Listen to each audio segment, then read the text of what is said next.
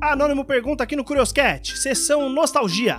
O que você mu- mudaria na relação com seu irmão? E quanto aos traumas que ele te deixou? Como estão? Como você lida com esses traumas hoje? Nesse exato momento que eu tô gravando esse podcast, ele acabou de mandar uma mensagem pra mim falando: E aí, cara, acabou o podcast? Porque eu tô uns dias sem gravar e não, não acabou, mas eh, vai acabar daqui a pouco, viu, gente? Porque terceira temporada tá no fim e vou tirar férias do podcast. Não sei quando eu volto. É, cara, não mudaria nada.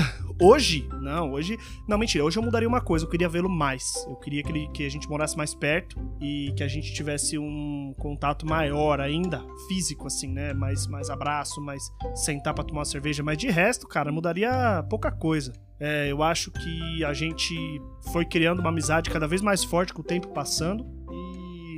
E, principalmente aquela coisa de, é, pô, a gente foi se aproximando e sabendo, entendendo o tempo de cada um, qual é que é, qual é o momento de cada um e quando que ele fala as coisas pra mim, quando não, e tá tudo bem, sabe? Se demora, se o tempo dele é diferente do meu. Então é, pô, legal, eu tô, tô curtindo bastante o momento que a gente tá vivendo, né? É, então eu muda, hoje eu não mudaria nada. Os traumas que ele me deixou, pô, estão aí, tratando na terapia. Né? Como é que eu lido com esses traumas? Terapia, terapia e pronto, terapia, não tem muito o que fazer. É, seria mentira minha dizer que meu irmão não deixou traumas, do mesmo jeito que mentira se eu falar que meu pai não deixou, que minha mãe não deixou, que outras pessoas não deixaram traumas é, da- pra mim na minha infância. Eu tenho certeza que eu devo ter deixado algum trauma nele também, só que aí é ele na terapia dele que vai atrás disso, né? Que vai buscar essas informações e vai resolver. Então eu tô lidando, tô lidando, resolvendo essas questões e tal. Sempre surge alguma coisa na terapia que a gente, tipo, fica incomodado com uma coisa, eu vou, vou, vou lembrando, vou lembrando, e quando eu vejo, ah, quem foi a primeira pessoa que falou isso?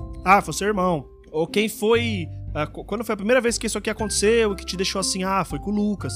Então rola, rola assim, mas é aquilo. É passado, né? Hoje a gente é diferente. A gente. Cara, somos um par de pessoas completamente diferentes e ao mesmo tempo muito parecidas, é, com, gosto, com, com gostos muito diferentes e com semelhanças muito próximas. Então é muito complexo se eu resumir meu irmão a traumas, né? Muito complexo mesmo, assim. Eu já falei sobre isso sobre meu pai também aqui no podcast, que eu falo bastante dele é, como uma, uma pessoa que me machucou muito, mas ao mesmo tempo também já teve episódios que eu falei coisas boas dele, falei qualidades dele, contei histórias legais, porque eu acho que as pessoas são essa multitude mesmo, né? Então não mudaria nada na relação com meu irmão hoje, exceto essa parte da proximidade. Né? Proximidade ia ser legal, ter mais proximidade com ele. É, ainda mais agora que eu vou me mudar, eu vou passar um tempo na casa do meu irmão. Já me decidi que eu vou passar pelo menos aí umas duas semanas, três semanas, antes de eu viajar pra ficar de saco cheio da cara dele é, e poder ir embora sem medo, sabe? Sem, sem problema. Então é isso. Lucas, eu te amo.